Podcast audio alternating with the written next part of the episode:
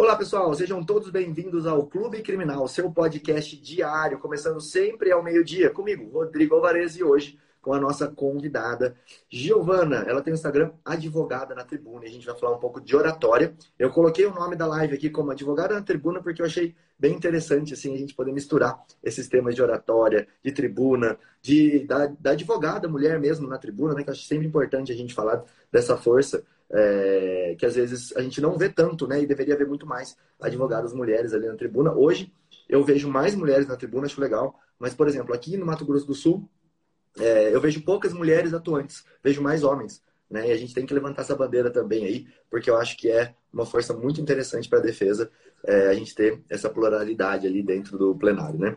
Só que a gente tem promotoras, engraçado isso. Promotoras, tem promotoras no Tribunal do Júri aqui, tem bastante promotoras. Bom, seja muito bem-vinda, se apresente aí para todo mundo, para todo mundo saber qual é a sua história, qual é a sua, é, de onde você veio ali, por que, que é advogada na tribuna. Explica um pouquinho, é, Giovana, aí para gente. Olá, pessoal, tudo bem? Muito boa tarde, muito obrigada pelo convite. Boa tarde, assim, não sei que horário que vocês estão assistindo aqui o podcast, então bom dia, boa tarde, boa noite. Muito honrada mesmo de estar aqui falando com vocês hoje sobre esse tema que é tão importante, que é oratória, né? O meu nome é Giovanna Piacentini, eu sou advogada, sou especialista em direito civil, imobiliário e consumerista. E eu sou campeã de oratória, sou professora de oratória, me formei em oratória, argumentação jurídica, com especialização em argumentação jurídica. E de tudo, acho que o mais importante de dizer para vocês é: eu tinha pavor de falar em público e eu sofri muito na minha apresentação de TCC, foi uma tragédia completa. E depois, só depois mesmo de ingressar no mercado de trabalho, que eu percebi que eu não tinha escolha, eu precisava desenvolver a minha oratória se eu quisesse me destacar no mercado de trabalho. Então, isso foi extremamente relevante para minha carreira. E depois que eu destravei mesmo a minha oratória e que eu desenvolvi essa habilidade, a minha carreira foi para um nível muito mais alto. Hoje eu tenho 7, 8 anos de advocacia, mas eu cheguei em lugares que eu jamais chegaria se não fosse a oratória comunicação.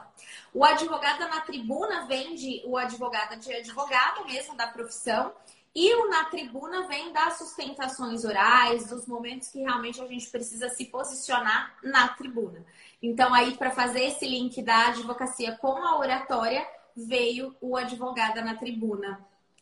Show de bola. Eu quero saber um pouquinho mais já, logo de cara, como que funciona esse negócio de campeão de oratória. Achei muito interessante isso. Como é que. Como, me conta um pouquinho sobre isso daí, pra gente poder... Conto, conto sim. O que, que acontece? Eu fiz parte dos 18 aos 30 anos, eu fiz parte, 29 anos na verdade, do Rotaract, que é um, um, uma espécie de clube, mas eu posso dizer assim, é um projeto de desenvolvimento de liderança de jovens de 18 a 30 anos do Rotary Internacional. Ele existe no Brasil todo. E aí eles promovem todos os anos os concursos internos dos clubes. Então, cada clube, cada cidade tem, ah, por exemplo, aqui em Rio Preto são oito clubes, sete clubes mais ou menos. Aí faz o concurso interno, aí do clube, quem ganha no clube vai representar o clube no distrito. Aí tem um novo concurso, que é o concurso distrital de oratória. Então lá tem, você tem cada clube sendo representado. O distrito é como se fosse o estado, tem mais, tem distritos que pegam mais de um estado e tem estados que têm mais de um distrito. Mas a gente vou trazer para vocês como se fossem estados para vocês entenderem. Aí você vai para o distrital. Quem ganha o distrital representa o distrito no concurso nacional de oratória. Só vai um representante por distrito. Então, eu ganhei o distrital, fui para o concurso nacional de oratória, então eu sou campeã distrital de oratória, e fui para o concurso nacional, onde eu fui semifinalista do concurso nacional de oratória. Tinha mais ou menos 32, acho que eram 32 ou 33 competidores lá na, na época. E depois de dois anos, eu tive a honra de ser convidada para ser a pessoa que organiza esse concurso, a gerente desse concurso que foi em Ouro Preto, foi o último concurso presencial que a gente teve antes da pandemia no ano passado, tá?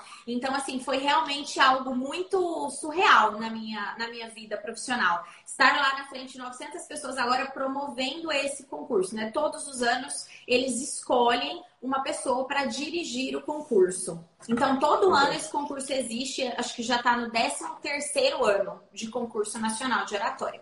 Além disso, nós temos também, caso vocês se interessem não façam, façam parte do Rotary, Vocês podem também procurar as faculdades, algumas faculdades fazem concursos. Nós também temos aí alguns movimentos, a gente tem a Toastmasters aqui no Brasil, que se eu não me engano está em São Paulo, ela também faz um concurso nacional de oratória e ela é uma empresa internacional. Então é bem bacana, vocês podem procurar aí, tá? A grande questão assim para trazer, claro que é extremamente bacana você falar, nossa, tenho um título de campeão de oratória, e até para a gente entrar um pouco nesse assunto, mas a grande questão é como você aplica isso na sua vida. Porque tem várias pessoas que foram campeãs nacionais de oratória e que nunca usaram a oratória, nunca aplicaram a oratória no dia a dia. Então, não necessariamente você precisa ser um campeão de oratória para você usar a oratória no seu dia a dia, aplicar e ter resultados. Basta que você consiga se comunicar de maneira adequada. E aqui também é importante a gente abrir o parêntese de que falar em público não é só subir num palco e falar para uma multidão de gente. A gente fala em público o tempo todo. Quando eu estou falando com uma pessoa, eu já estou falando em público. Então, a gente está comunicando o tempo todo, né? Mesmo antes de abrir a boca. O que a gente tem comunicado. Deu uma pequena travadinha aqui para mim. Vamos esperar Voltou. que já volte. Para mim tá normal. Voltou, voltou, voltou. Agora voltou, voltou. Voltou? Voltou. Show. E eu sou, inclusive, nascida em Mato Grosso do Sul. Eu nasci ah, é? e morei até os meus 15 anos em Aparecida do Taboado. Ah, que legal. Foi de bola. Eu fiz o caminho inverso. Eu nasci em São Paulo e vim para cá. Você nasceu aqui e foi para Bauru ali. É, para mim deu mais uma pequena travadinha, mas acho que a gente, se você estiver ouvindo aí, a gente continua falando aqui que daqui a pouco volta. E eu tava vendo aqui o Instagram Vamos só esperar para ver se ela está me ouvindo ou não, que eu faço a pergunta direta. Porque tem um post no Instagram dela aqui que é muito, muito interessante, que é você não fala como escreve. Eu queria começar com esse tema aqui. Eu não sei se vai dar certo, se ela vai conseguir voltar aqui. Vocês estão me ouvindo ainda, né? Opa, ela caiu aqui, vamos colocar de volta. Mas acho que não é problema do Instagram. Eu tô todo medroso hoje por causa do Instagram aqui. Deixa eu só procurar aqui o Instagram dela enviar a solicitação. Travou, mas só travou ela, né? Sinal travou mesmo, doutor. Isso, voltou. Show de bola. Voltou? Acho que não, voltou. Acho que não é o Instagram, então maravilha. Eu tava falando o seguinte. É, eu tem... acho que é o meu Instagram, que o meu Instagram ainda tá bem instável. Hoje, hum. algumas coisas eu consegui postar, outras não. Eu tentei fazer uma live de manhã, não consegui. Então, o meu ainda tá com uma instabilidade, na hora que ele não carrega. Mas a gente Sim. segue. Vamos tentando. Vamos eu vi um post aqui no seu Instagram que eu achei muito, muito interessante. E foi por isso que eu comecei falando da tribuna, né?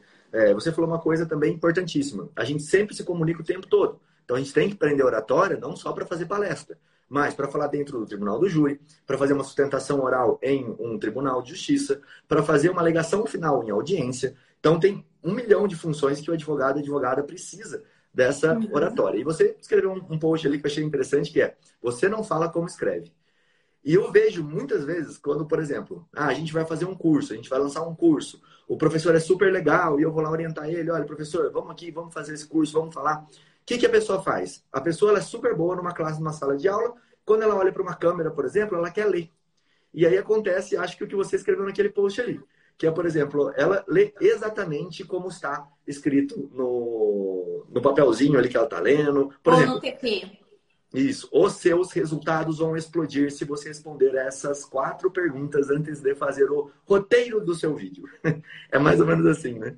Qual é a sua dica aí sobre esse ponto que eu achei E além disso, tem um outro ponto. Sabe qual é? O ponto da pessoa decorar o que ela tem para dizer. Então fica muito claro. Se você vai, por exemplo, fazer um tribunal do júri, que a gente sabe que você tem que ter toda uma parte ali, inclusive, de linguagem não verbal de entonação para você conseguir prender os jurados, para que eles tenham atenção no que você está dizendo. Tem júris, gente, que se prolongam, né, por dias.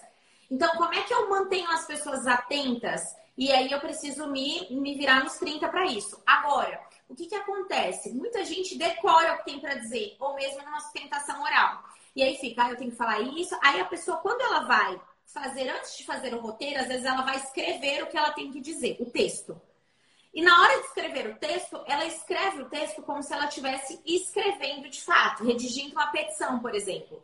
Em vez de utilizar essa linguagem falada, porque nós falamos diferente do que escrevemos. Por exemplo, A gente usa muito na linguagem escrita o pois. Então, eu fui convidada hoje para falar aqui no Criminal na Prática, pois eles acreditam que o assunto oratório seja interessante. Certo? Agora, se eu for falar isso, falar, eu vou dizer, eu fui convidada hoje para participar do podcast do Criminal na Prática, porque eles entendem que oratório é um assunto muito interessante. Eu não vou usar pois, eu vou usar porque. O pois eu uso na escrita. Contudo, entretanto, alguns advogados utilizam isso na fala, mas a maioria não, a maioria só, só usa isso na escrita. Então, quando eu, como. E aí a gente tem, cada um tem a sua própria personalidade, né? Se eu, por exemplo, vejo o Mário Sérgio Cortella falando, portanto, não vai me soar estranho, porque ele, no dia a dia, nas falas dele, ele já tem uma linguagem mais rebuscada. Mas eu, que sou uma advogada que não tem uma linguagem rebuscada para falar nas redes sociais, para falar com o meu cliente, se eu chego lá e começo a usar uma linguagem muito rebuscada de escrita, vai dar na cara que eu decorei. E aí a gente tem que parar de achar que quanto mais difícil eu falo, mais competência eu transmito. Porque a minha competência em termos de comunicação, ela não está só no que eu digo, mas na entonação da minha voz, na impostação da minha voz, nos meus gestos. Então é muito melhor eu falar uma linguagem simples, adequada ao público-alvo, que seja uma linguagem que demonstre convicção do que eu estou dizendo, que eu realmente acredite no direito que eu estou defendendo, do que ficar lá, é, data vênia, é, vocês precisam verificar que. E aí eu não passo credibilidade nenhuma no que está sendo dito. Então, essa é a grande diferença. Tanto quando eu, quanto, quando eu estou lendo, mas também quando eu estou decorando algo, isso fica muito visível na fala, porque eu troco as palavras de utilizar na nossa linguagem coloquial do dia a dia para uma linguagem escrita que eu utilizo nas petições. Então, essa é a grande questão, é essa que tem que ser a sacada. Eu vejo também do para, é um dos que mais me pega quando eu vejo que alguém está lendo. Porque a pessoa, em vez de falar assim, eu estou fazendo isso para alguma coisa, que é como você fala normalmente, né? O Sim. pra sai muito melhor do que o para. E aí Sim. a pessoa, quando ela lê, ela quer falar para. E fica estranho. Para. Estou nesta é. live para falar com vocês, quando na verdade ela vai falar, estou nessa live para falar com vocês, para só, tipo, muito mais corrida fala, né? E a gente Exatamente. percebe muito nitidamente.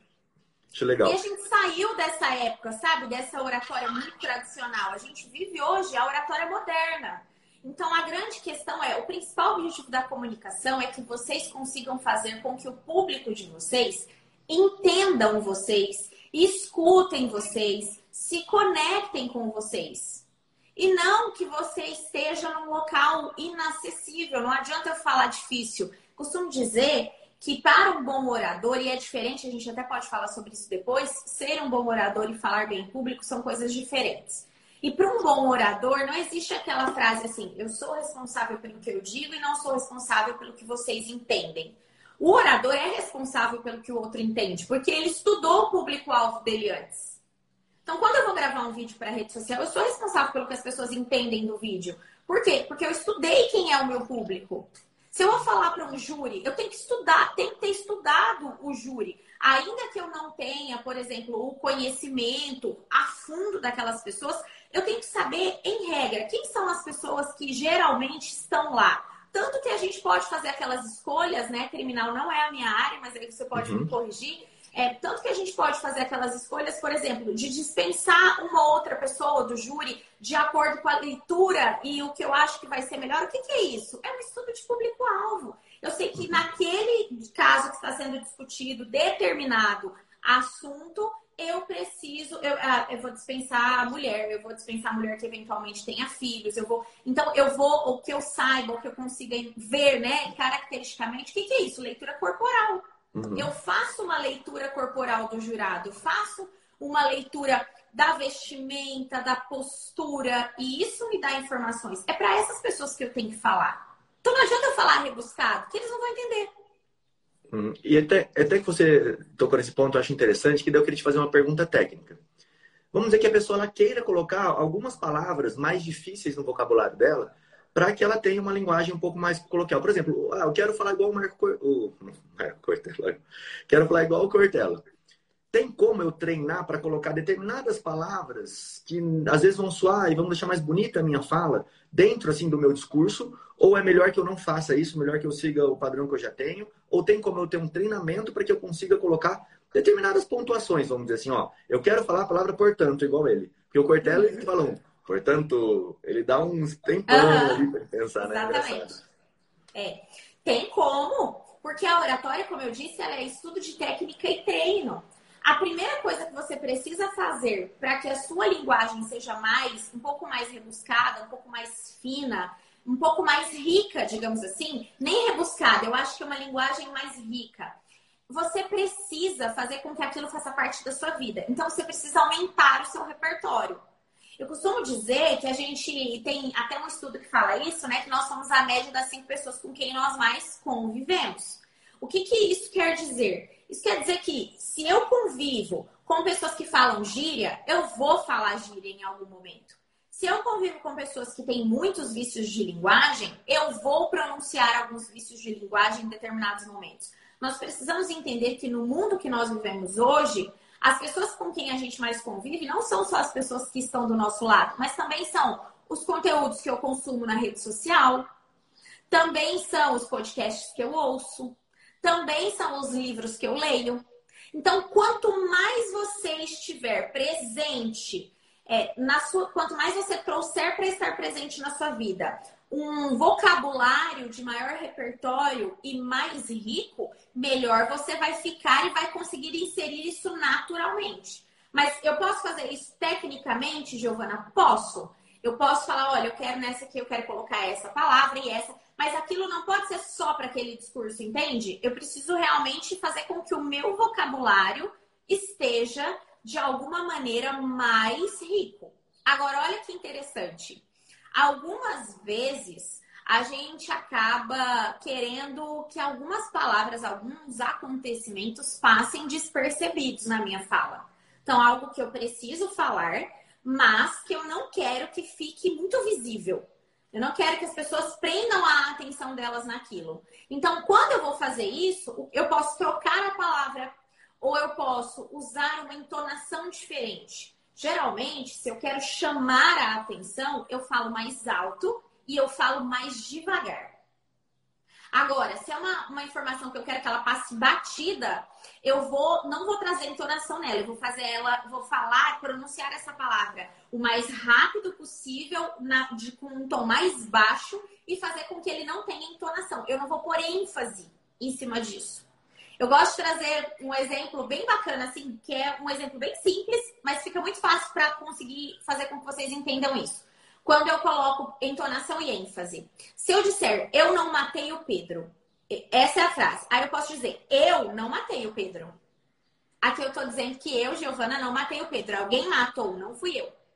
Se eu disser eu, eu não matei o Pedro, eu posso ter ajudado a ocultar o cadáver, colocado em cárcere privado, mas não matei. E se eu disser, eu não matei o Pedro, eu matei o Pedro, o Arthur, eu matei o João, o Arthur, mas o Pedro eu não matei. Então, onde eu coloco a ênfase vai mudar completamente o contexto da minha fala. Isso é importante que vocês saibam e tenham domínio, porque aí no momento que eu vou colocar algo que eu não quero que passe muito visível para as pessoas, eu vou usar essas técnicas. Então, realmente, você precisa olhar para a comunicação como algo que é muito valoroso. Porque a gente, e até você comentou, né? A gente usa a comunicação, a oratória no momento que vai fazer alegações finais, mas a gente também usa a oratória no momento que a gente chega em determinado ambiente, que as pessoas fazem uma leitura da minha vestimenta, da minha postura, da altura do meu queixo. Muita coisa comunica antes mesmo de eu abrir a boca. E além disso, eu preciso de oratória. Eu tenho alunos que vieram para o curso, mas eles falam assim: ai, Giovana, mas eu gosto mesmo de sentar na frente do computador, escrever peça, desenvolver tese. Eu falo: nossa, isso é ótimo. Só que para isso você precisa de uma coisa que chama cliente. Então, até para demonstrar para o cliente a minha credibilidade, a minha confiança, a segurança no que eu estou dizendo, até para mostrar para ele que eu tenho autoridade no assunto, para que ele feche contrato comigo, eu preciso de técnica de negociação e oratória. Então, eu preciso de oratória desde o começo, não só quando eu vou executar os principais atos da advocacia. mas desde o momento de passar essa confiança para o cliente, fazer com que ele se conecte comigo e entende, entenda que eu sou a melhor opção. Legal. Eu tenho um problema assim que eu já identifiquei comigo mesmo, é que eu acelero muito a minha fala. Então, por exemplo, agora eu estou controlando, porque se eu deixar, eu acelero tanto a minha fala que uma hora eu vou tropeçar nas palavras que eu quero falar, porque minha cabeça vai pensar mais rápido do que o quanto eu consigo falar. E aí, a minha dúvida sempre foi essa: eu consigo treinar isso para que isso saia natural também? A velocidade com que eu falo, para que não fique uma coisa ruim. Porque a gente começou falando: olha, primeira coisa, você tem que estar confortável com a maneira que você fala, com a maneira que você expõe. Você tem que achar um, meio que o seu estilo de fala. Uhum. É. E também a sua personalidade, sim. Exato. Aí eu posso entender que, bom, falar rápido é do Rodrigo e vai ser ruim se ele mudar isso. Ou, não, vamos treinar essa fala para ela ficar um pouquinho mais devagar. Porque eu, se eu falar devagar, eu perco a emoção. Parece ter uma coisa conectada com a outra, entendeu? Na minha cabeça, pelo menos. Uhum. A gente tem que olhar dois pontos aqui. O primeiro, e aí eu quero te fazer uma pergunta no final. O primeiro ponto que a gente tem que olhar é, tá bom, você fala rápido, mas esse rápido, as pessoas entendem o que você está dizendo ou elas têm dificuldade de compreender o que você está dizendo? Se você fala rápido, mas você consegue manter uma boa dicção e as pessoas entendem o que você está dizendo, você não precisa diminuir é, essa velocidade da sua fala. Agora, se está comprometendo o resultado, ou seja, se está comprometendo que as pessoas estão entendendo ou não, aí a gente precisa trabalhar. E aqui abro dois parênteses também. O primeiro, que não é o seu caso, mas que é o caso de muita gente. Tem muita gente que acelera a fala para acabar mais rápido porque está ansioso ou está nervoso. Então, isso a gente tem que trabalhar sem dúvida alguma, porque isso não é natural da pessoa. Isso é um medo que de alguma maneira está fazendo com que ela haja daquela maneira. Aí, o segundo ponto sobre isso, trabalhar a dicção. Porque mesmo que eu fale rápido, a minha dicção, as minhas palavras precisam ser pronunciadas por inteiro para que as pessoas entendam. O que, que tem que tomar muito cuidado? Você disse, meu pensamento é acelerado. E aí eu também consigo acelerar, a fala. Muito cuidado para você não pular pedaços de coisas que estão na sua cabeça, mas não foram ditas porque isso compromete muito o entendimento de quem está ouvindo. É engraçado, porque esse é um ponto que a gente tem que ficar prestando muita atenção. Porque às vezes aquilo está óbvio para mim. E o assunto que eu vou explicar está óbvio para mim. Então eu acabo não explicando determinada parte, porque ela seria óbvia para mim, que já sei o que eu vou falar. Só que aquela pessoa que está olhando de fora aquele meu discurso, e isso acontece muito no júri. No primeiro júri que eu fui fazer, nos primeiros júris que eu fui fazer, eu até contei isso outro dia aqui o, eu tinha um servidor que trabalhava comigo lá na defensoria, ele assistia todos os meus júris, né? E ele virava para mim e falava assim, doutor, tá muito legal, só que você tá falando muito difícil. O pessoal aqui não entende o que você tá falando. Ele falou, eu mesmo entendi metade das coisas que você explicou. A outra metade eu não entendi. Então toma cuidado, fala mais fácil. E aí é o que você conecta com o que você falou. Quem é meu público? Eu estou falando lá para o desembargador, eu estou falando para o jurado. Não que isso tenha uma diferença, mas tem um conhecimento por trás agregado que eu não vou explicar determinadas coisas. E aí que eu acho muito legal do João. O João está em júri agora, né? Por isso que ele não está aqui. Mas assim, o João ele tem uma oratória muito legal. E às vezes a gente está preparando a aula, ele fala, Rodrigo, vamos falar esse ponto aqui. Eu falo, não, João, esse ponto não precisa. Ele fala, cara, precisa, porque é uma coisa que eu não sabia até pouco tempo atrás. Então a gente precisa colocar isso aqui. E aí a gente vai mesclando esses dois pontos. O João tem uma visão muito legal, assim, do que precisa falar desde o básico, para que a gente possa formar uma base para que todo mundo entenda. Tem gente que vai falar, tá, eu já sei isso, e tem gente que vai pegar aquilo como uma escadinha e vai subir. Então, Exatamente. essa parte assim é, é, muito legal. Tipo, às vezes você está pensando em algo que você já sabe, mas a pessoa que vai te ouvir não, né? O óbvio precisa ser dito, né? Tem até um livro que fala sobre isso, porque o que é óbvio para mim não é óbvio para você. Então, se, tu, se aqui, tudo que eu vou dizer, tudo que eu vou falar precisa ter uma linha lógica de raciocínio. Precisa ter uma introdução, um desenvolvimento e uma conclusão. Por isso que curso de oratória, por exemplo, é, não deve ensinar para você só como você imposta a voz, articula a voz, porque você tem cursos de voz para fazer isso. O de oratória também faz, também, mas você tem outros recursos. Agora, sim, você no curso de oratória, você precisa aprender a construir quais palavras escolher, como desenvolver uma estrutura, tudo isso. Para a hora que você chegar na apresentação, aí eu vou trabalhar a linguagem corporal, tudo isso. Mas tem que ter o pré. E esse é o pré saber quais são as informações que eu preciso constar ali. Então, precisa ter introdução, desenvolvimento e conclusão, porque senão você vai comprometer o entendimento de algumas pessoas que estão ali. E aí que é o ponto da importância de você estudar o público-alvo, saber para quem você está falando e adequar a sua comunicação. Porque pensa comigo, quando eu sei para quem eu falo, eu sei até onde eu preciso aprofundar o assunto. E, e se eu posso aprofundar esse assunto. Então, quando eu estou falando, por exemplo, com o juiz, ele entende termos técnicos, ele entende sobre a lei especificamente. Com ele, eu posso usar uma linguagem um pouco mais técnica, um pouco mais rebuscada. Com ele, eu não preciso dizer, para ele, eu não preciso dizer o óbvio quando eu falo da parte jurídica. Agora, para os jurados ou para o cliente, eu preciso. Porque ele não entende. Não adianta eu falar para o cliente, olha, já foi apresentada a contestação e agora a gente vai apresentar a réplica. Ele vai ficar, réplica? Tem tréplica também? O que que isso, o que que acontece, né, depois? Porque ele não entende o desenrolar. Então, isso é extremamente importante. Faz muita diferença. Eu posso até te dar um exemplo aqui. Eu costumo é, pisar muito em ovos para dar esse exemplo, porque as pessoas às vezes não conseguem separar o orador do, o orador do político, tá? Mas aqui fazendo uma análise fria de discurso, eu não estou falando do, da política em, em si. Mas quem se caracterizava muito por um discurso que pulava as coisas que tinha para dizer era Dilma. Então, ela, na hora de fazer as narrativas dela, os discursos dela, que muitas vezes eram construídos, muitas vezes não, a maioria ou 100% dos, das pessoas que passam pela presidência da República, eles têm uma assessoria de comunicação. Os discursos não são feitos por eles, os discursos são feitos pela assessoria de comunicação.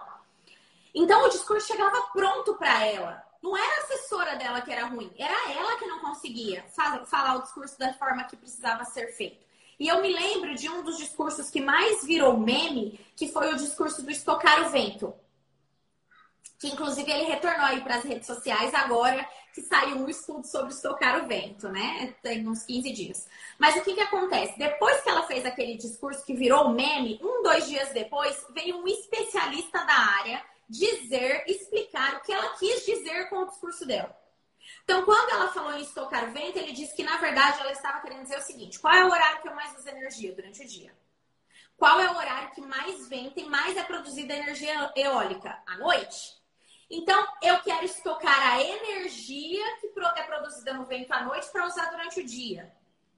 Disse ele que era isso que ela queria dizer. Então, ele veio interpretar o discurso. E ele usou linha lógica de raciocínio. Eu não estou dizendo se está certo, se está errado, a fundamentação que ele trouxe para o discurso. O que eu estou dizendo é, ele usou uma linha lógica de raciocínio. Ela não. Então, isso é realmente compromete muito o discurso. Tem que tomar cuidado. Se você fala rápido, mas você acaba deixando coisas de fora, aí isso é preocupante. Agora, a pergunta que eu quero te fazer. Você, senhor que já fala acelerado, tem acelerado os áudios do WhatsApp? Não aguenta ouvir áudio se não for acelerado. Vídeo, o, áudio. E é engraçado assim, ó. É, dependendo da idade da pessoa que está falando, eu não consigo acelerar. Dependendo da idade, eu tenho que acelerar. É muito engraçado isso. Uhum. É, quando eu pego uma pessoa, eu não sei dar um exemplo aqui do jurídico que isso acontece, mas de, de, dependendo da pessoa, ó, pode ver que eu já dei um, dependendo aqui, eu estava pensando que se falar ao mesmo tempo já embananou tudo eu preciso acelerar. Agora, tem gente, se são pessoas mais novas que estão falando, eu não consigo acelerar porque elas já vão falar mais rápido. Parece que é uma tendência, né? As pessoas estão mais ansiosas, estão falando mais rápido, estão aprofundando mais. E aí o que você vai me falar é, você está treinando falar cada vez mais rápido. Ou não? Exatamente. Porque a nossa comunicação, ela acontece, nós quase derrubei tudo aqui. A nossa comunicação, ela acontece por espelhamento. Então, nós temos alguns neurônios espelho. E aí, a nossa comunicação natural, ela é por espelhamento e reprodução. A criança aprende a falar vendo o adulto falar. Lembra que eu acabei de falar para você que se você convive com pessoas que falam muitas gírias, a tendência é que você fale gírias? Por quê? Porque a gente reproduz a comunicação que a gente está acostumado no nosso meio. Isso acontece de maneira natural e emocional. A gente aprende na, na, vida as coisas por dois caminhos. Ou é por forte impacto emocional, ou a gente aprende por repetição. Tudo. Então, tudo que é treino, por exemplo, habilidade, você vai aprender por repetição. Tudo que é natural, você vai, você vai aprender pela emoção. E nós nos comunicamos pela emoção. Aí o que, que acontece? Eu estou todo o tempo ouvindo áudios extremamente acelerados. O que, que vai acontecer? Eu vou acelerar minha comunicação. E mais do que isso, eu vou perder a chave da comunicação, entonação e ênfase. Quando você ouve um áudio acelerado, você não tem entonação e ênfase no áudio, você corta isso dele. Então, uma coisa é, nossa, essa pessoa aqui em específico, essa pessoa em especial, fala muito devagar. Então, aí, nesse caso, sim, eu posso acelerar o áudio. Mas as pessoas que falam numa naturalidade do que é normal pra gente, como eu estou falando aqui agora, eu não posso acelerar um áudio. Entende? Porque eu estou ensinando o meu cérebro pelo, pela parte emocional, que é a natural, que ele aborda todos os dias, a se comunicar mais rápido. Comece a observar. Depois que você escutou três, quatro áudios no acelerado, se você for gravar o áudio, você vai gravar o áudio no acelerado. Eu, inclusive, fiz uma aula, eu tenho, faço aulas gratuitas e... toda terça-feira no meu Instagram. No meu Instagram, não, no meu YouTube. E uma das aulas foi exatamente sobre isso. Eu consegui aprofundar, né? Por que, que realmente faz diferença. Agora, uma observação legal sobre o que você falou aí, que você foi só, falar. Só fazer um complemento, para não perder ah. esse ponto aqui, eu achei interessante, você acabou de falar. É, quando eu ouço uma palestra, por exemplo, a palestra tem duas horas, eu ponho ela acelerado, no mínimo duas vezes ali, para eu ouvir ela pelo menos em uma hora. Quando termina isso, tudo ao meu redor parece estar muito mais lento, é muito louco assim. Parece que está tudo em câmera lenta, você fala, nossa, como está tudo lento? E quando eu ouço devagar, parece que está tudo muito rápido ao meu redor, assim. Então a diferença de percepção que você tem entre essas, nesses pontos, quando você ouve algo rápido ou não, é muito incrível. Vai Mas custar muito caro isso, vai custar muito caro isso para as pessoas, viu? Essa questão da aceleração desses áudios. É, para mim, como professora de oratória, tá excelente. Vou ter mais aluno ainda. Eu tenho 1.500 hoje, vou ter 3.000 ano que vem ou mais. Por quê? Porque as pessoas já têm dificuldade hoje de utilizar ênfase e entonação. Depois de ouvir os áudios desse jeito, vai ficar muito pior. Muito pior. Agora eu te pergunto: você acelera filme? Não, não. eu. Você acelera. Não. Você acelera música? Não. Por quê? Porque você se atenta à melodia delas. Porque você está ciente de que a sua experiência com aquele tipo de, de programa que está sendo passado ali para você vai muito além do que está sendo dito. Então, por que, que as pessoas ouvem músicas internacionais, não sabem o que a música fala, porque elas não conhecem a língua, mas elas se emocionam? Por conta da melodia. O que é a melodia? É a minha velocidade de fala, entonação e ênfase. Quando alguém te quando alguém prepara para você um discurso, ele cuidou para colocar naquele discurso não só as palavras, mas também para complementar aquele discurso. Por exemplo, se eu vou contar uma história para você, ou quando eu estou encerrando uma fala, eu costumo falar, gente, por favor, não termina com então é isso. Então é isso. Não, leve as pessoas a caminharem com você e a chegarem no momento que elas entendam que você vai encerrar. E como que eu faço isso? Eu diminuo meu tom de voz, eu aumento as minhas pausas e aí eu deixo no final uma afirmação ou uma pergunta que faça com que as pessoas entendam que eu terminei, como eu acabei de fazer agora.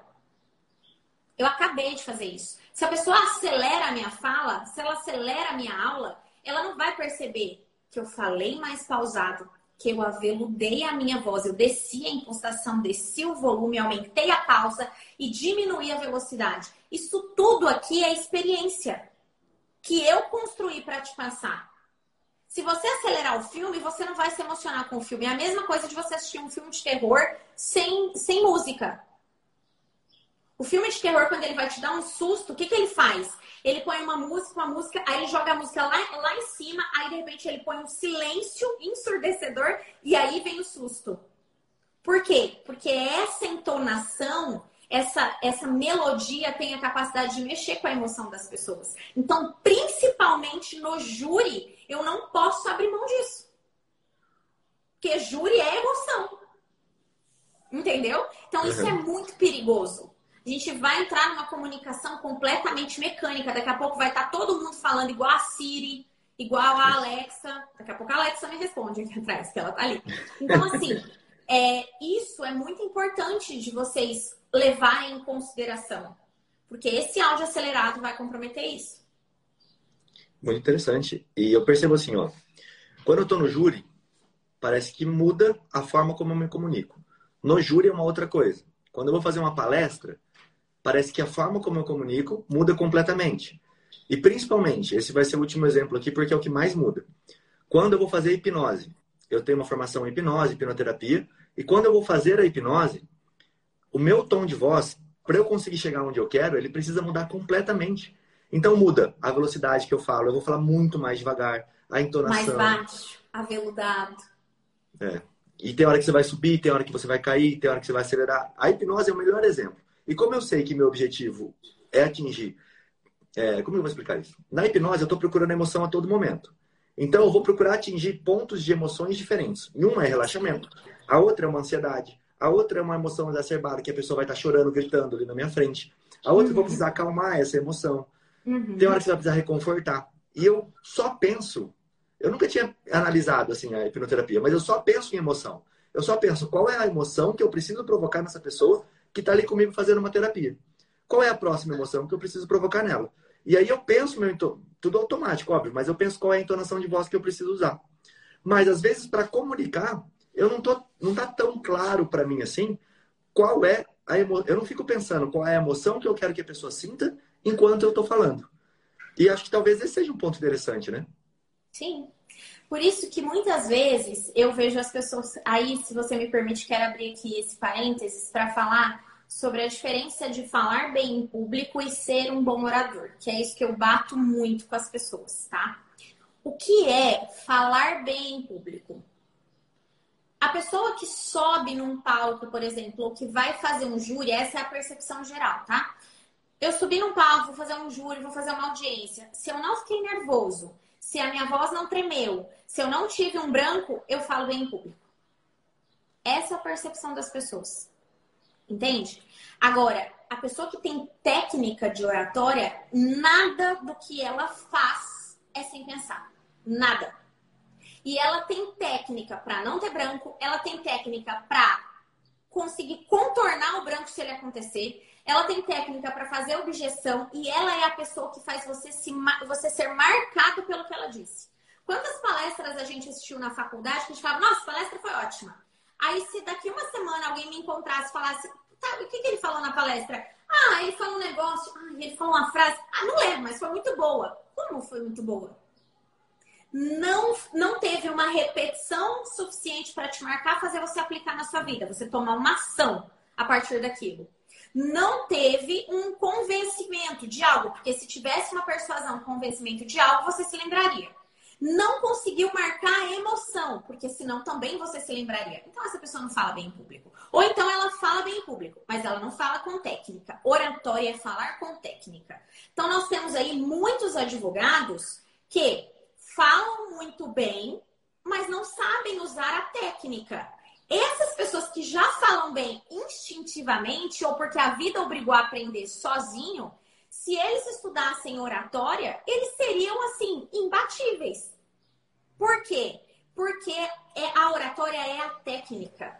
Então, por exemplo, quando eu disse isso para você, você me disse assim: olha, eu já faço isso na, na hipnoterapia. É hipnoterapia ou é hipnose? É, a mesma coisa? Tá. É, a hipnose é ferramenta, então, mas eu... a hipnoterapia, o exemplo é melhor, porque a gente ah. tem que passar pelas emoções para conseguir ressignificar aquela emoção que existe. Então eu preciso hum. que a hum. pessoa esteja em uma determinada emoção específica. Tem hora que eu preciso que ela esteja numa dor profunda, eu preciso conectar com aquela dor. Tem hora que eu preciso mostrar para ela que ela é mais forte do que aquela dor. Então, tipo, é uma hora que eu preciso pôr mais força do que pôr mais melancolia ali naquele, naquele momento. Então, é, Entendi. eu preciso andar pela emoção muito, assim, é muito interessante. Tá. Deixa eu te fazer uma pergunta aqui fora do contexto. É, tá dando eco para vocês? Eu preciso, quer que eu desligue o microfone quando eu estiver te ouvindo ou não tá voltando? Não tá dando não. retorno? Para mim então. não, não sei se para ele. Não, para mim também não. É porque eu, como eu tô vendo que você tá silenciando, falei, deixa eu perguntar porque às vezes tá dando retorno para ele. Não, é porque às vezes então... bate, alguém bate porta, essas coisas assim. Ah, entendi. Então, isso é muito, muito importante. Ó, você já aplica isso, você só não sabia que era uma técnica. E agora que você sabe que é, com certeza você vai buscar é, implementar isso também no júri. Porque faz diferença você conseguir mexer com a emoção e saber, olha, a hora que eu falar isso aqui, eu quero transmitir essa emoção. Eu não achei tá? aqui. É, tem um, uma coisa que eu faço no júri, que foi uma técnica que eu aprendi de uma palestrante, que eu achei assim muito legal. É que eu olhei aqui para ver se tinha um post-it e não tem. Hum. Como é que funciona? É, eu faço minha apresentação do júri, com tópicos do que eu quero falar, em uhum. cima de uhum. post-its. E cada post-it, ele vai significar a emoção que eu quero naquele momento específico. Por cor, né? Por cor. Sim. Por que, que eu faço com post-it? Porque quando eu vou contar a história da pessoa, eu preciso de uma emoção X. Quando eu vou falar sobre um fato, eu preciso estar indignado, eu preciso de uma emoção Y. Sim. E aí, esse post-it, quando eu vou colando ele assim, ele me dá uma mobilidade, que é o que eu preciso no júri. Eu preciso, uhum. às vezes, trocar coisas de lugar. Eu preciso, na hora da tréplica, pegar o que eu já falei em cima, mudar a tréplica. E a técnica, ela chamou de V-cards. Eu não sei se isso é uma técnica mesmo ou não, mas eu adaptei com essa técnica de V-card. Ah, tá, V-card. Uhum. É. Aí, eu já procurei isso, eu não achei em lugar nenhum essa técnica que essa palestrante falou uma vez. Não sei se ela que deu esse é nome. Eu acho que cada essa técnica ela existe, ela é ensinada nas formações de oratória e de palestrantes. Mas ela, o nome cada um dá um. E achei muito interessante, porque no júri cai perfeitamente. Você uhum. faz toda a sua apresentação, você consegue ter mobilidade suficiente para trocar, falar, hum, acho que eu vou começar com a história, é, vou tirar esse ponto que eu ia falar aqui de matéria, porque está precisando de algo mais emocional, você vai sentindo e vai conseguindo realocar. Inclusive nas outras falas que você tem que saber. Então eu adotei muito isso. E talvez por isso que na hora que eu vou para o júri, é, na hora da hipnose eu já estou prestando atenção mesmo, porque eu só preciso, não só preciso, mas eu preciso da emoção, é diferente. No uhum. júri eu tenho ali o meu roteiro, eu tenho como olhar para aquilo e entender é, em que momento que eu estou da fala o pessoal pediu para exemplificar mais detalhadamente. É basicamente isso, pessoal. Você vai pegar uma folha sulfite, vai escrever no post-it qual é a emoção que você. Qual é a emoção não? Qual é o ponto? Ó, contar a história do processo, contar a história da minha vida. É, falar sobre o, sei lá, o. Fazer uma analogia sobre determinado assunto. Isso. Aí você vai colando os post-its na sequência que você precisa. Aí Depois você vai ter post-its de várias cores, tá vendo? Isso. E aí cada cor de post-it vai representar uma emoção. Quando você olha para o post-it rosa, por exemplo, você vai saber que ali você tem que passar é, um, uma tristeza, ou que você. Aí eu olhei para o laranja, eu sei que eu tenho que passar indignação. E aí você monta de acordo com a sua própria mentalidade com, com relação às cores, né? Entendi. Uhum. O importante, e, e sabe tanto que isso é legal, as pessoas elas querem ir falar em público, na audiência ou na sustentação oral, é, de uma maneira muito travada, como se a oratória fosse uma caixinha e eu tivesse que fazer caber naquilo. Então, não, eu falei que essa vai ser a introdução, esse vai ser o desenvolvimento e essa vai ser a conclusão. Pode ser, pode ser que não. E se você esqueceu alguma coisa, pode ser que você vá lembrar disso. Olha, eu esqueci o que eu tinha para falar aqui. Você vai retomar isso lá no final e você tem que saber voltar. Por isso que não pode decorar. Você não tem que decorar, você tem que internalizar, você tem que saber entender o que você tem para dizer. Porque se eu for contar, se eu for fazer amanhã uma nova live aqui e você me fizer as mesmas perguntas, eu vou te responder tudo que eu te respondi hoje de maneiras diferentes, com exemplos diferentes. Porque não está decorado, é algo que eu de fato domino, algo que eu realmente sei, né? Então, essa é a diferença. Isso também traz naturalidade para a fala. O que eu queria te falar aquela hora era o seguinte: teve um momento que você foi falar alguma coisa aí e você é, meio que disse que, ah, tá vendo? Ó, eu, eu dei uma gaguejada para falar aqui agora. É. Primeira coisa que é muito importante, quando você comete um, um erro assim, um vacilo, eu não vou nem chamar de erro, não, não chamar atenção para isso. Não aqui agora que a gente está conversando e tal, mas eu digo assim, no júri, por exemplo, né? Para o pessoal entender aqui. Eu não, não pronuncio isso, nem digo que eu estou nervoso. O que eu já vi de advogado em fazer sustentação oral, falando, ah, minha primeira sustentação oral, tô nervoso. Gente, você não sabe quem tá ali. Às vezes o advogado da outra parte tá ali, vai ficar três vezes mais seguro depois que você falou que tá nervoso. Então, assim, cuidado. Ah, tropecei numa palavra. Não precisa pedir desculpas. A gente só pede desculpas quando a gente fala algo errado, quando eu dou uma informação equivocada. Então, eu disse que aconteceu uma coisa no processo e, na verdade, foi outra coisa. Ou eu dei uma data errada e essa data é muito importante. Aí eu venho e falo, pessoal, ou com, com quem eu estiver falando, se não for uma live, não vou falar pessoal, né? Mas olha, é, na verdade, eu disse data tal, mas na verdade é data tal, retifico aqui essa informação, pelo meu erro, peço desculpas. Aí, ok. Agora, tropecei numa palavra, você simplesmente fala a palavra correta em seguida. Por quê? Na nossa linguagem, a nossa oratória, ela precisa se aproximar o máximo possível da nossa linguagem do dia a dia. Quando eu estou conversando com um amigo meu, por exemplo, num churrasco, eu não vou pedir desculpas porque eu tropecei na palavra. Eu só vou falar a palavra de novo. Quando eu peço desculpas por algo, eu chamo a atenção das pessoas para o meu pedido de desculpas. E aí, até quem não tinha percebido vai falar: por que ela está pedindo desculpa? O que, que aconteceu? Você tira o foco das pessoas da fala e coloca o foco no erro. Agora, se eu simplesmente corrigir e continuar, a maioria das pessoas não vai sequer perceber. Eu fiz isso aqui no, no podcast de hoje. Se você for ouvir observando, você vai ver que em alguns momentos eu falei a palavra e corrigi a palavra em seguida. Porque a nossa língua, gente, comunicação é dinâmica é dinamismo. Você não, você não precisa falar tudo corretinho, com todas as palavras, ático, porque fica artificial, ninguém presta atenção, ninguém se conecta com você. Entende? Eu posso, eu posso usar o humor, porque eu percebo Pode. que o humor é uma, é uma muleta assim muito legal. Porque uhum. às vezes você se enrola ali na palavra, em vez de você ficar nervoso e tentar corrigir, aquela hora eu chamei a atenção porque eu queria te mostrar como o meu falar rápido claro. atrapalha o meu raciocínio da palavra. É, mas muitas vezes eu, vai acontecer isso comigo. Quando acontece, algumas vezes eu gosto de chamar isso para humor. Eu gosto de parar a frase e falar, eita, que isso aqui não está saindo, que não sei o que e tal. E o pessoal ri. E parece que isso conecta e leva para que eu consiga abrir como se fosse uma janela ali. Para a pessoa isso parar e ficar. Ser acessível. Isso é uma As muleta pessoas... que eu não devo usar ou é legal você colocar Não, se você consegue fazer isso, é muito legal. Aí vai ter momentos de fazer ou momentos de não fazer. Por exemplo, se você ler o ambiente e entender que naquele ambiente não cabe isso, você não faz.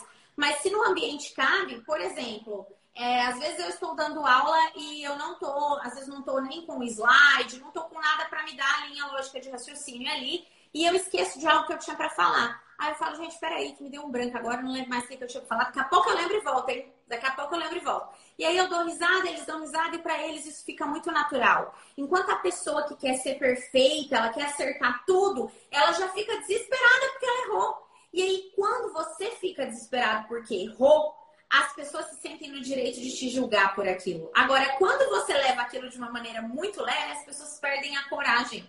Porque a, a zoação ela só tem graça se ela tem efeito em você. Senão ela perde. Ninguém vai deixar de dar atenção para o meu conteúdo aqui no podcast porque de repente eu tropecei numa palavra ou falei uma palavra e seria outra no lugar. A gente tem, claro, que cuidar para que a gente cometa o mínimo possível de erros ou não cometa erros. Mas se a gente cometer, é muito mais sobre como eu consigo contornar do que como eu, entendeu? Realmente cometi ou não um erro. Se você conseguir usar humor, use. Qual que é a única único ponto para quem é a pessoa para qual eu não indico usar humor? A pessoa que não sabe fazer humor. Então tem gente que não sabe. Aí ele quer colocar o humor ali porque disseram para ele que o humor funciona, mas não é da personalidade dele. Então não use, porque não vai ser engraçado. Entendeu? A não ser que você treine teu humor. Mas, uhum. em, em, regra, a brincadeira super vale. Às vezes eu falo, eu falo, é, aí eu falo, peraí, peraí, gente, vamos de novo que não saiu. Aí eu falo a palavra de novo. Vou dar um exemplo. Sabe quando você fala, tipo assim, opa, peraí que o negócio não saiu, vamos de novo. E aí todo mundo ri, todo mundo se diverte. E lá na frente, a última coisa que a pessoa vai lembrar da minha palestra é que teve um momento que eu falei errado e falei, peraí, vamos de novo. Isso serve muito para o júri, eu vejo as pessoas anotando tudo que o promotor fala para na tréplica ou para na fala dela rebater. Cara, é igualzinho que você está falando. No fundo, o que, eu estou fazendo? Eu estou repisando uma informação que o Ministério hum. Público falou que foi importante ao ponto de me incomodar. que vai deixar o jurado consciente daquilo mais uma vez e que talvez ele nem lembrasse mais. O Ministério Público falou que foram cinco tiros. Opa, olha que eu. Eu, defesa, estou falando. Foram cinco tiros. Então, às vezes, eu quero rebater algo que eu não deveria. Eu deveria fazer o que eu planejei para fazer. A minha fala Exatamente. tem que ser o meu planejamento. A pessoa não está pensando que, nossa, ele não rebateu aquilo que o promotor falou. Ela está pensando, no fundo, que, nossa, olha o que o promotor realmente falou e eu estou dando uma credibilidade maior. Exatamente. Encaixa Aí eu falo do efeito falou, né? inverso. Porque o que, que hum. acontece? Isso é, é, é tipicamente é, o advogado que ele está em queda de braço. E quem performa melhor. Enquanto do júri, eu não estou discutindo quem performa melhor. Eu estou tentando livrar ou diminuir a pena de alguém. Então, por mais que eu tenha, eu tenho que ser o melhor orador possível. Como advogado, eu tenho que ser. Não é só para júri, como eu falei, não é só para sustentação oral. Quem vende mais credibilidade, eu falo assim, ó, não importa qual é a profissão que você escolheu. Só existe uma profissão no mundo, ela se chama vendedor. O tempo todo você vende algo para alguém. Ou você vende um produto, ou você vende um serviço, ou você se vende como pessoa, como profissional. Se eu tenho inúmeros advogados que realmente fazem júri e que são bons, por que, que eu vou contratar você? Se eu tenho outros que cobram mais baratos, por que, que eu vou contratar você? Você tem que ter um diferencial. A diferencial é o quanto você consegue comunicar que você é bom. Porque não basta você ser bom. Ser bom é importante, mas você precisa fazer com que as pessoas vejam isso. Então, quem negocia melhor, quem comunica melhor, fecha contratos mais lucrativos, consegue prospectar mais clientes, e aí, nesse ponto que você falou, o que, que acontece? Eu preciso ser bom para tudo isso. E eu preciso ser bom para chegar lá e defender o meu cliente da melhor maneira possível. Mas depois que eu pisei o meu pé lá, eu tenho que entender que nada lá é sobre mim. Tudo é sobre o meu cliente. Então, aquilo que o promotor falou para me atingir como advogado, por exemplo, eu não posso levar isso para mim como advogado. Eu não posso tentar entrar em queda, em queda de braço com o promotor porque quando eu entro em queda de braço, é o que você disse, eu vou chamar mais atenção para o ponto que pode ter passado despercebido. Então não é rebater, entende? É realmente mostrar, trazer na repetição aquilo que é mais importante para o meu cliente. E aí, nesse momento, a gente tem que diminuir muito o ego. Porque às vezes o promotor fala um negócio lá e você fica food, não pode falar a palavra aqui agora pelo horário, né? Da vida. Vai ficar pé da vida. Por quê? Ah, porque ele está manipulando, ele está. Tá bom, mas eu vou jogar isso e vou trazer essa informação à tona de novo, sendo que eu acabei de falar para vocês aqui. As pessoas decoram as coisas, elas aprendem as coisas na vida por repetição e por forte impacto emocional. Eu vou usar a repetição para repetir aquilo que ele falou? Então, é, é, isso que você falou tá, é excelente, excelente sua pontuação. É exatamente isso. Legal. Deixa eu fazer uma última pergunta, que foi como eu comecei a fazer palestra. E tá. eu não sei se foi o certo ou se foi o errado. Eu comecei anotando tudo que eu queria falar na palestra. Depois ela virou, inclusive, eu até peguei aqui, virou esse livrinho aqui, que ele não tá mais à venda, viu, pessoal? Mas foi o primeiro livro que eu escrevi, foi esse aqui. Ah, que legal. Qual que é o tema? Qual que é o nome do livro? É como me tornei defensor público aos 23 anos. É para quem quer estudar para concurso. Nossa, é... muito legal. E a palestra foi sobre isso.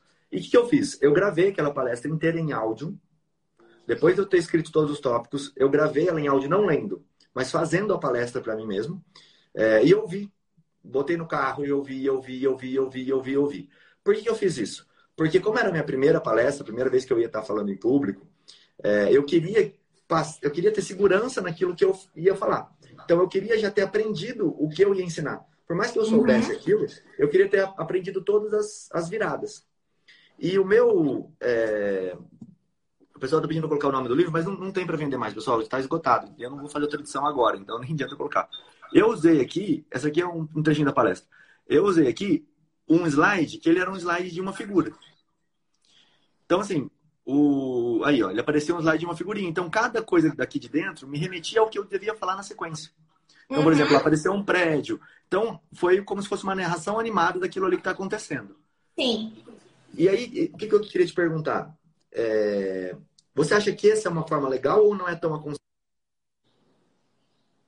Ficou sem áudio para mim. Eu tirei o áudio, não sei porquê. Ah, tá. Você acha que essa é uma forma interessante de fazer uma apresentação ou isso está errado quando, eu, quando você fala de oratória? Que é você se reouvir, reouvir, reouvir, reouvir? Não, muito pelo contrário. É assim que eu ensino. Essa é uma das formas que eu ensino meus alunos a treinarem. O que, que eu costumo falar? Quando, quais são as observações aí, né? Você disse, ah, escrevi tudo. Escrever na linguagem falada e não na linguagem escrita. Ter na sua mente quais são os tópicos, o que não pode, ser, não pode deixar de dizer. E aí gravar em áudio gravar em áudio para você se ouvir e para aquilo ficar internalizado e não memorizado. Mas olha o quanto é legal. Se você gravar três áudios diferentes, você tem que estar falando nele de maneiras diferentes. Se você identificar que você falou tudo exatamente igual, você decorou. E aí é um perigo para quando você estiver nervoso, porque quando você está ansioso e nervoso, teu cérebro trabalha para te manter vivo. Você para de fazer até digestão. Então a última coisa que ele vai fazer é te lembrar do que você decorou. Por isso as pessoas têm branco que elas acham que elas têm que decorar, decorar, decorar e chegar para falar. E aí chega lá, o cérebro não manda a informação. Porque ele está preocupado em te manter sobrevivendo, tá? Então aí, ouça os áudios, é isso mesmo. Aí o que, que eu acrescentaria nesse ponto?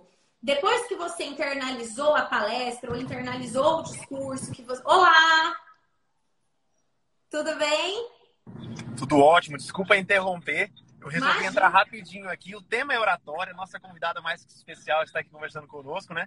E eu estou prestes a entrar num julgamento aqui no Tribunal do Júri, que é um julgamento basicamente oral, oralidade total, né? Então eu queria basicamente é falar aqui para os colegas que bom ter a doutora aqui conosco. Prazer recebê-la aqui. Seja muito bem-vinda, né? Dando aqui os meus, meus cinco centavos de presença aqui, já me, me, me desculpando, né? Hoje eu tenho um motivo justificável para não estar aqui no Clube Criminal, que é, a, que é o julgamento aqui, ó. No, deixa eu até virar aqui que o pessoal vê no Fórum Barra Funda em São Paulo. Muito legal. Boa sorte aí. Bom, bom júri para você. Boa oratória, né? Boa oratória. Muito obrigada pelo convite. Show. Então, gente estava falando da, é, de você gravar, né? E eu acho isso importante. Até peguei um outro elemento aqui que eu queria mostrar. Que essa mesma palestra, eu fiz ela depois eu coloquei um elemento a mais, que foi isso aqui. Eu aprendi uhum. a fazer isso aqui, né? Porque é uma sequência que você tem que decorar. Uhum. E aí, o que eu fiz durante a palestra? Como eu estava falando de método de estudo, eu queria mostrar que tudo, tudo, é, tudo você consegue aprender, desde que você tenha um método. Então, no começo da palestra, para criar um elemento lúdico, eu dava o meu cubo mágico aqui para alguém da plateia, a pessoa embaralhava, em um determinado momento eu pegava esse cubo mágico e eu ia resolvendo ele enquanto eu ia falando. Na primeira vez que eu fui fazer isso, era uma palestra grande, era em Minas, numa faculdade gigantesca. Cara, eu não sabia que era tão difícil. Porque eu tinha que prestar atenção no cubo para eu conseguir fazer o cubo mágico. E não perder a linha de raciocínio. E ao mesmo tempo falar. E isso é extremamente difícil, só que eu só aprendi no momento que eu estava fazendo. Chegou uma hora que eram os últimos passos aqui, que eu precisava prestar um pouco mais de atenção, que eu precisei falar para eles. Falei assim, ó, agora eu preciso de dois minutos para eu terminar o cubo. eu fui fazendo o cubo ali para terminar. Então, assim, até foi um elemento de improviso. Pode falar. desculpa, eu te cortei. Não, foi um elemento de improviso que eu não tinha imaginado quanto é difícil e eu não tinha ensaiado isso antes. Eu uhum. ensaiei fazer o cubo e eu ensaiei a palestra. Eu não e aí você correu um grande risco, né? Você tem ciência disso hoje. Do claro, risco que você correu. É. Aí o que, que acontece? Por que, que eu falo, depois que gravou o áudio, grava um vídeo para você também olhar para a sua linguagem corporal para você identificar se os seus gestos realmente estão dizendo aquilo que está sendo dito pela sua boca. Porque se os seus gestos, quando, principalmente vocês que atuam no júri, é, essa, essa, tem muita gente que explica essa pesquisa de Harvard de errado. Eles falam assim, ó, 93% da comunicação é não verbal, 7% são as palavras. Então, aquilo que eu gesticulo tem muito mais, muito, passa muito mais credibilidade do que a fala. A grande questão aqui é, essa pesquisa foi realizada com base em sentimentos e atitudes. Então, quando eu estou falando de direito, por exemplo, isso não entra. Agora, quando eu estou falando de sentimento e atitudes, isso entra. Quando eu estou dizendo sobre algo que eu faria, ou que eu estou trazendo para as pessoas sentimentos sobre como eu me sinto, aí as minhas, se, se o que eu falo não estiver de acordo com a minha comunicação não verbal, as pessoas vão acreditar na minha comunicação não verbal. Então é importante que vocês treinem isso também. E sobre os slides, muito bacana. O que, que eu deixo de dica? Nunca coloque aquele monte de texto em slide. Slide não serve para isso. As, as pessoas elas têm a sensação de Nossa, eu acabei de sair de uma palestra que podia ter sido um e-mail. É essa a sensação. Que eu podia ter lido na minha casa, não precisava estar aqui. Então, quando você fica lendo slide, a pessoa fica revoltada, que você está fazendo ela perder o tempo dela. Ou quando você coloca ela para ler, ela não sabe se presta atenção no que você está dizendo ou no que está sendo lido. Eu também só uso slides em palestras para guiarem a minha linha de raciocínio. Só. Então, é, são, a maioria das vezes é um tópico ou uma imagem, como você fez. Porque aí você se remete, você consegue remeter a imagem àquilo que você tem para falar, e você consegue se lembrar, buscar tua, no teu raciocínio mas para as pessoas aquilo é só um elemento visual da tua fala. Então isso é muito bacana, realmente é assim mesmo. Eu peguei algumas frases assim que eu já ouvi sobre é, oratória, não sou um especialista, nunca fiz curso de oratória, é, e eu estudei um pouquinho para conseguir fazer a palestra, assim, vídeos pelo YouTube, alguns me ajudaram muito. Isso, essa palestra foi em 2011, acho, 2012, ela foi bem é, para trás, então não tinha ainda tanta comunicação assim, mas enfim, é, que me ajudaram muito. Aí só para a gente poder terminar, eu queria ver se você concorda com essas frases ou não. Uma que me deu segurança foi assim: é, eu sempre divido em um terço, um terço, um terço do público. E eu tenho que saber que um terço não vai gostar de mim logo de cara. E um terço vai gostar de mim logo de cara, independente de, do que eu falar, de como eu for, é, de como eu me apresentar. E a palestra, sempre eu vou buscar convencer esse um terço do meio. Porque o pra cá já está convencido, já gosta de mim, vai gostar do que eu estou falando. E o pra cá não gosta de mim, e se eu me dedicar a eles, eu vou acabar tendo mais crítica do que qualquer outra coisa. Isso me ajudou muito por quê? Porque eu entendi que na plateia sempre vai ter alguém para me criticar. E aí eu vou ter que analisar se essa crítica veio é, de uma forma construtiva de alguém que realmente quer me ajudar, ou se vai ser porque todo mundo vai ter crítica de tudo que a gente fizer. Então esse foi o, primeiro mito aqui. É, o segundo mito foi o que você já falou aqui, não é mito, não sei se é verdade ou mito. Você já falou aqui, eu, foi uma coisa que me deixou assim muito consciente também, foi as pessoas não sabem o que você está sentindo quando você está falando, a não ser que você fale para elas. Então, se eu estou nervoso e falo, nossa, hoje, para falar com a Giovana, eu fiquei muito nervoso, porque ela é uma especialista em oratória, ela vai ficar olhando minha oratória, opa, eu passei como eu estou me sentindo para as pessoas, e elas não sabem se meu sentimento é esse ou não é, eu não contei para elas ainda. Uhum. E o último foi essa questão do slide, que foi o terceiro ponto. Se está no slide tudo que eu estou falando, ou não precisa do slide ou não precisa de mim um dos dois ali tá demais. Tem algum desses três aqui que você fala, não, esse daqui é mito, esse aqui não segue não. O primeiro. O, o primeiro. primeiro? Porque um terço é muita gente para não gostar da sua palestra. Entendeu? Um terço é muita gente. Então, assim, claro, tem as pessoas que já estão lá para te ver, e essas são as pessoas que gostam de você mesmo. Tem as outras pessoas que vão ser convencidas do que você está dizendo, e aí você vai ter sim nessa plateia pessoas que estão lá só para ver você. Ah, não, eu, eu tô aqui só para rebater cada coisa que falar. Tem, tem, mas não é um terço. Tá? Se você chegar a um ponto de um terço das pessoas que estão te assistindo não conseguirem entender o que você disse ou não não gostarem mesmo de você, é porque algo ali na sua execução falhou. Agora, isso também não é uma verdade absoluta. Porque se eu estiver, por exemplo, falando de política, eu tenho uhum. dois extremos. E aí, esses dois extremos, eu não vou agradar nenhum. Se eu ficar no meio, eu não agrado nenhum. Se eu ficar de um lado, eu agrado um. Mas quando a gente está falando de um público, por exemplo, numa palestra em que eu vou lá, não dar a minha opinião, mas falar de coisas informativas, tem que ser mais. Não pode ser um terço. Entendeu? Uhum. Uhum. Agora, a parte que você falou que eu acho mais importante sobre isso é Críticas construtivas. A gente não aceita a crítica construtiva de quem nunca construiu nada. A pessoa, para ela chegar e me fazer uma crítica construtiva, eu tenho que olhar algumas coisas antes de aceitar essa crítica. A primeira é: essa pessoa realmente é uma pessoa que tem valor na minha vida? E aí eu tô falando do âmbito geral, depois a gente entra quando a crítica vem de uma pessoa que eu não conheço, tá? Mas assim, essa pessoa tem valor na minha vida? Tem. Ela é uma pessoa que. Aí a segunda pergunta: essa é uma pessoa, essa pessoa me ajuda a crescer ou ganhar dinheiro? Não. Então eu não vou escutar, já parei aí. Ah, sim, é uma pessoa que me ajuda a crescer. Tá bom. Terceiro, essa pessoa tem domínio sobre o que eu tô falando? Porque se ela não tem domínio, ela não tem como saber. Como que ela tá me fazendo uma crítica se ela não tem experiência nenhuma nisso aqui? Então, isso aqui serve muito, por exemplo, para os advogados na rede social. Ah, estão me chamando de blogueirinho e tal e tal. Se eu tivesse ouvido isso, não estava onde eu estou hoje, não teria viajado o Brasil inteiro dando palestra, não teria, sabe? Então, esse é um ponto para se olhar. Agora, de outro lado, quando eu estou falando de palestra em si, eu tenho que ouvir, não é uma pessoa, eu tenho que ouvir o contexto. Se duas pessoas chegaram em mim e falaram: Olha, não gostei do que você disse por isso, por isso e por isso, eu vou avaliar aquilo depois de um ponto racional. E aí, desse ponto racional, eu vou saber se aquilo ali de fato tem a ver comigo ou se aquilo ali tem a ver com ter pegado a pessoa num lugar que ela não gosta. Entendeu? Uhum. Agora, se eu tiver 10 pessoas trazendo críticas ali, num público de 40 ou num público de 60, aí eu, 10 pessoas é muita gente. Uhum. Então aí eu tenho que olhar onde foi que eu falhei. Não necessariamente você esteja errado, mas pode ter algo que você possa melhorar.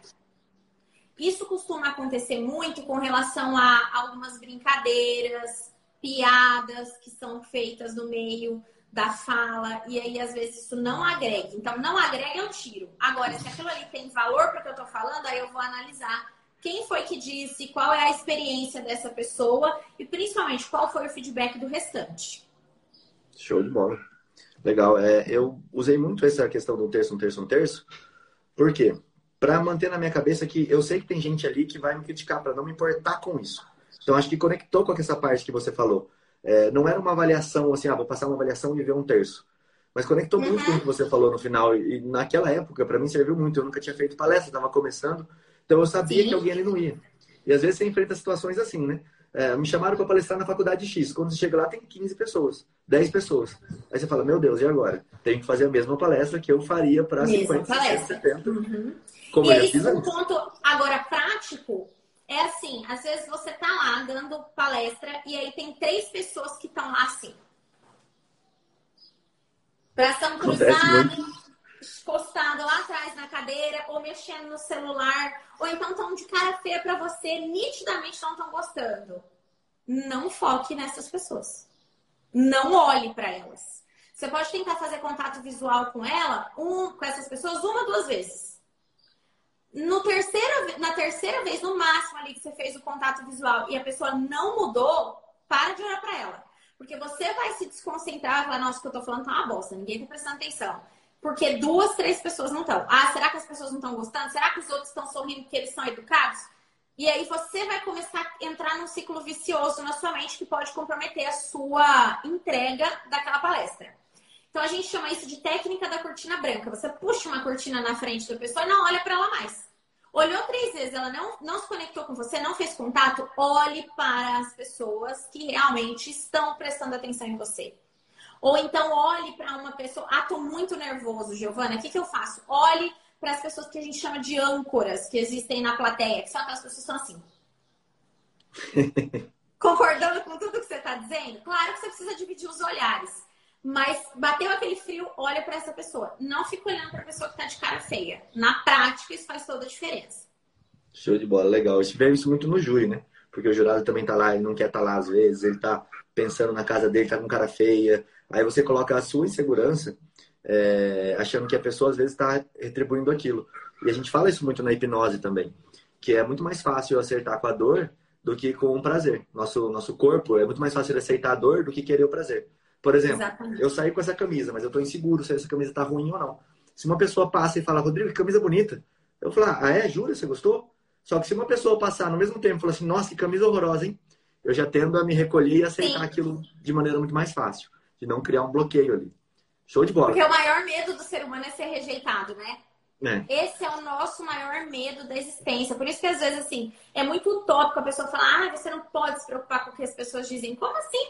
Nós vivemos em sociedade. Eu tenho que me preocupar com o que as pessoas dizem. Isso não pode definir o que eu faço da minha vida. Mas agora você dizer que eu não posso me preocupar, isso é muito instintivo. A gente se preocupa, tem medo da rejeição, né?